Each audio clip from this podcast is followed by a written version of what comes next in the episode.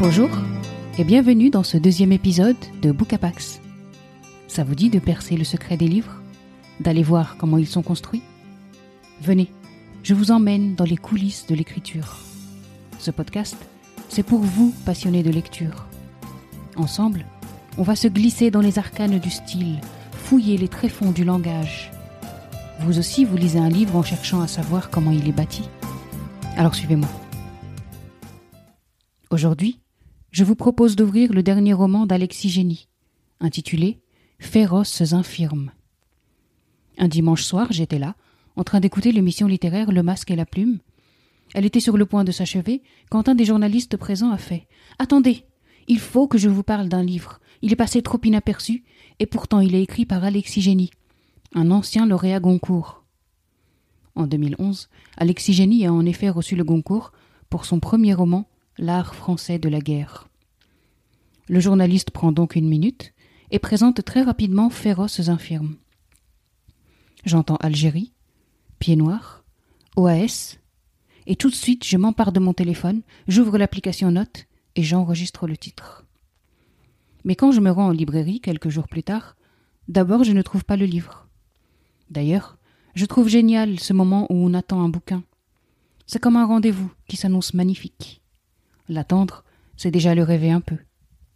Bref, j'ai fini par me procurer ce roman, par le laisser reposer quelque temps, et par le lire enfin.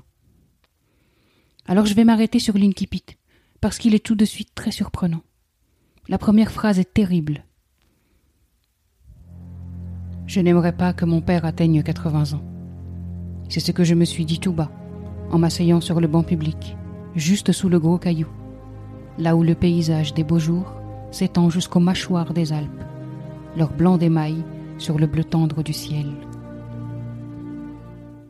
Mais enfin, comment est-ce possible qu'un enfant souhaite voir son père mourir avant 80 ans? Pourquoi un tel souhait? Je n'ai encore aucune réponse, mais déjà, j'ai comme une envie d'aller m'asseoir à côté de lui, sur ce banc public, sous ce gros caillou. Tiens d'ailleurs, pourquoi s'installer juste en dessous de ce gros caillou? Il m'apparaît comme une menace. Une menace pour qui? Je ne sais pas encore. Dans cet incipit, déjà, sont condensés le ton et les sentiments du livre.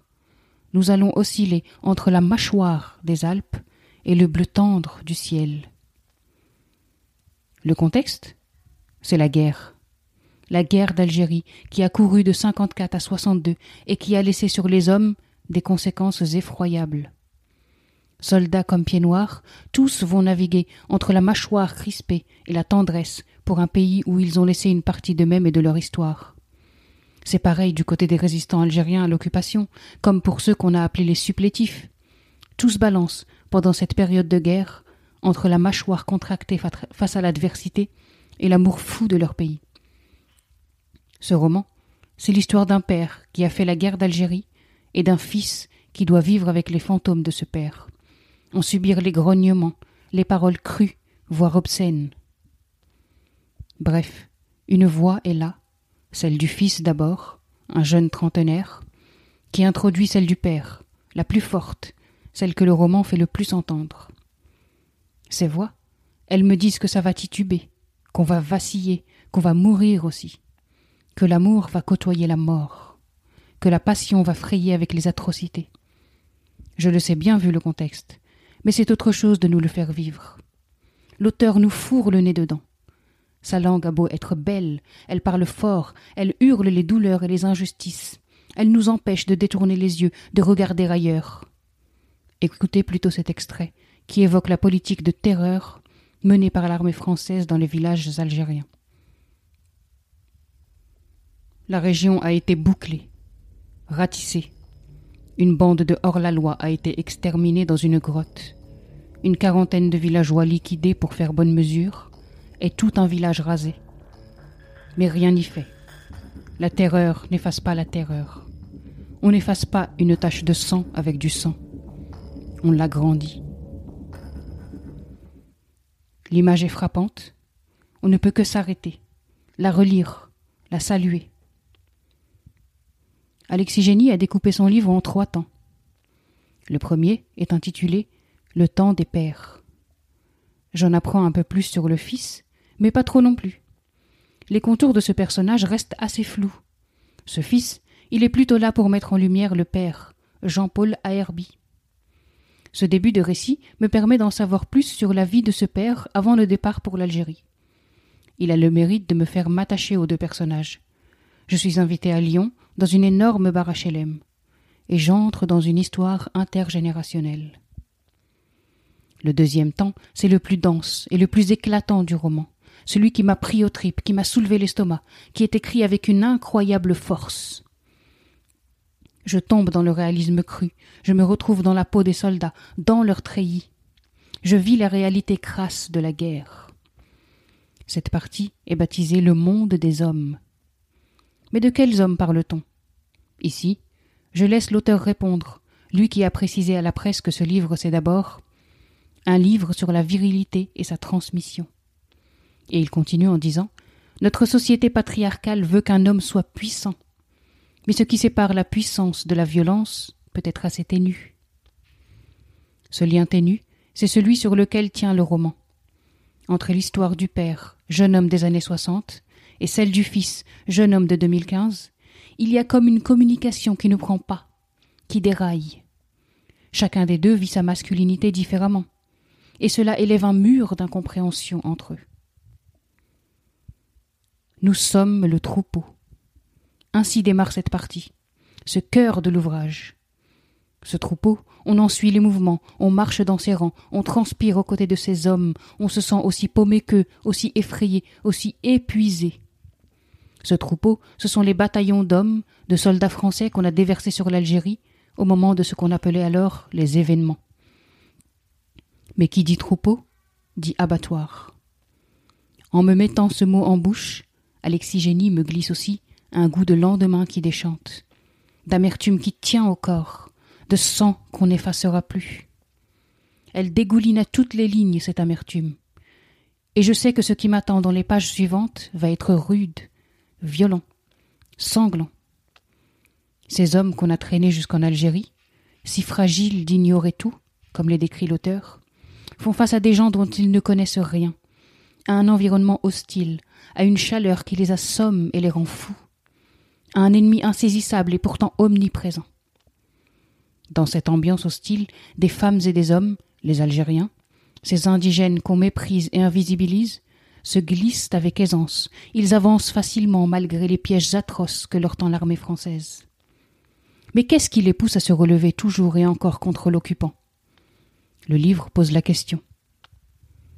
Qu'est-ce qui permet à l'homme de résister à la gravité? La conscience sans doute, car dès que l'on s'endort, on s'effondre. Alexigénie a le sens de la formule qui dit beaucoup en peu de mots. C'est pareil quand on fait face à des exactions et autres atrocités. Ces hommes partent à la guerre, ils tuent, ils violentent, mais reste en eux un insondable trouble. Ce trouble qui ne les quitte pas, les soldats ne savent plus quoi en faire. En haut, dans les sphères politiques, on entend des mots qui les font trembler autodétermination, accord, négociation. Mais eux alors, ils sont quoi dans tout ça? Ils ont servi à quoi? Toutes ces questions, elles assaillent Jean-Paul.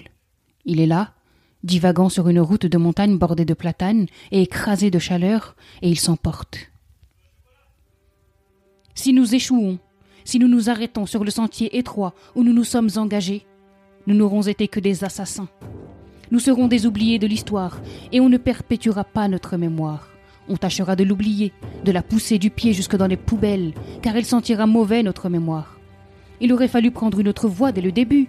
Mais là, nous nous sommes engagés. La voie étroite, il faut la suivre jusqu'au bout, pour rester un guerrier et ne pas être un assassin. Pourtant, c'est exactement ce qui va se passer. Ceux qui étaient partis en héros en reviendront avec une image d'assassin. Les mots sont durs, mais ils reflètent la réalité crue. Enfin, on a une dernière partie, intitulée Le chemin des fils. Et là, on est de retour en France, après la guerre. Ceux qui sont revenus d'Algérie, qu'ils soient soldats ou pieds noirs, ont charrié avec eux des kilos de traumatisme, de colère, de violence. Ce passé, ce pays qu'ils laissent derrière eux, l'auteur en parle ainsi. C'est très physique, les vestiges du passé. Ce sont de grosses pierres tombées qui obstruent le chemin et sur lesquelles on trébuche. Ces pierres, c'est la hargne, la rage qu'ils trimballent et qu'ils essaient tant bien que mal de dompter. Notre héros va lui aussi prendre ses bateaux surchargés. Il va rentrer dans la cohue, bousculer tout le monde, se hâter, courir. Pendant des années, Jean-Paul Aerby va éviter de regarder en arrière. Il va se hâter de vivre, de s'installer, de reprendre un travail. Mais il n'oubliera pas. Les fantômes des années passées vont l'assaillir. Ils vont continuer à le poursuivre. Jamais ils ne le quitteront. Alexis Génie sublime la langue, en la faisant tour à tour chanter, grincer, en la mochant aussi, pour retranscrire au plus près les sensations et les événements dans toute leur laideur. On se surprend plusieurs fois à relire des passages dont ils sont à la fois violents et beaux. Page après page, Alexis dessine le portrait d'une époque et de l'histoire avec un grand H. Le portrait du père vient s'y glisser, et toute cette vie qu'on suit nous permet de comprendre pourquoi la phrase d'Inkipit. Au cœur de ce récit, on a deux thématiques très fortes. Qu'est-ce qui fait un homme Et que faire de nos mémoires blessées? Déjà en 2011, dans son premier roman L'art français de la guerre, l'écrivain parlait des conflits coloniaux, de l'Indochine, de l'Algérie. Un sillon qu'il continue de creuser donc, alors même qu'il n'a aucun lien direct avec cette histoire. Pas de pied noir dans sa famille, ni d'appelé envoyé en Algérie. En fait, dans ce roman, la guerre d'Algérie n'est qu'un prétexte pour évoquer la masculinité. L'homme, mais aussi les mémoires et la violence qui gangrène les êtres de l'intérieur. Pour longtemps. Cette gangrène, elle se transmet de génération en génération. Plus on la refoule, et plus elle s'impose. Plus on veut la faire taire, et plus elle explose. Mais attendez, j'ai un reproche à faire à ce livre un reproche qui ne m'a pas empêché d'apprécier cette lecture, et de la recommander même, mais qui, d'après moi, contient le roman, et le prive d'un retentissement, d'un impact bien plus fort, d'une portée bien plus grande. En fait, l'auteur a fait de ces personnages secondaires des quasi-fantômes. Pourtant ils sont forts, ces personnages. Il est puissant ce Rachid avec lequel le fils devise régulièrement. Quand il s'exprime, on a envie de voir se déployer son espace. Mais quand ils apparaissent, ces personnages secondaires, c'est seulement pour servir les propos et les actes des héros, à savoir le père et le fils. Ça, c'est vraiment dommage. Avec plus d'épaisseur, plus d'ampleur, ils auraient donné une étoffe supplémentaire au récit. Malgré tout, ouvrez-le ce livre. Laissez-vous emporter par son histoire, par son écriture qui surprend, qui empoigne, qui frappe. Parce que ça remue, ça secoue, et c'est tout ce que j'attends des livres. Surtout quand il traite de la guerre d'Algérie une thématique que je chéris particulièrement. Je l'ai déjà raconté sur Instagram, mais la guerre d'Algérie, je suis tombé dedans le jour où j'ai rencontré mon beau-frère. Il est lui-même d'origine algérienne, et c'est lui qui m'a, le premier, mis entre les mains les quatre tomes d'Yves Courrière. Ces ouvrages historiques m'ont tellement marqué, ils m'ont tellement secoué, que presque vingt ans plus tard, je me souviens précisément de l'endroit où j'étais quand j'ai lu chacun d'entre eux. Depuis, je traque tous les romans qui traitent du sujet. C'est comme si j'étais à la recherche de cette, même flamme qui m'animait à la lecture d'Yves Courrière. Je ne la retrouve que peu. Avec Alexis Génie, j'en ai retrouvé le souffle. Mais pour être tout à fait honnête avec vous, j'ai hésité à parler de ce roman. Évoquer ce tissu émotionnel qui relie l'Algérie et la France, c'est toujours difficile, c'est toujours sensible. J'avais peur aussi de ne pas être à la hauteur du message que ce roman délivre car ce lien de souffrance qui perdure avec l'Algérie, et au-delà avec le Maghreb, il nous atteint tous des décennies, plus tard. Il tiraille et éclabousse jusque dans les cours de récréation, jusque dans les relations de voisinage, jusque dans les rapports entre Français. Les fantômes d'un passé douloureux sont toujours là. Ils nous hantent, ils nous divisent. Avec féroces infirmes, Alexis Génie prend le problème par le masculin. Il plaide pour un masculin plus en conscience, il semble dire Vous pouvez poser les armes. Sans violence, vous n'en serez pas moins des hommes. Pour finir, place à Victor Hugo, qui nous dit La lumière est dans le livre. Ouvrez le livre tout grand. Laissez-le rayonner, laissez-le faire. Merci d'avoir écouté cet épisode. Je vous invite à le partager autour de vous, à le commenter, à en discuter. Vos retours sont précieux. Dans le prochain épisode, on plongera ensemble dans le roman de David Van, intitulé Sukwan Island. À bientôt!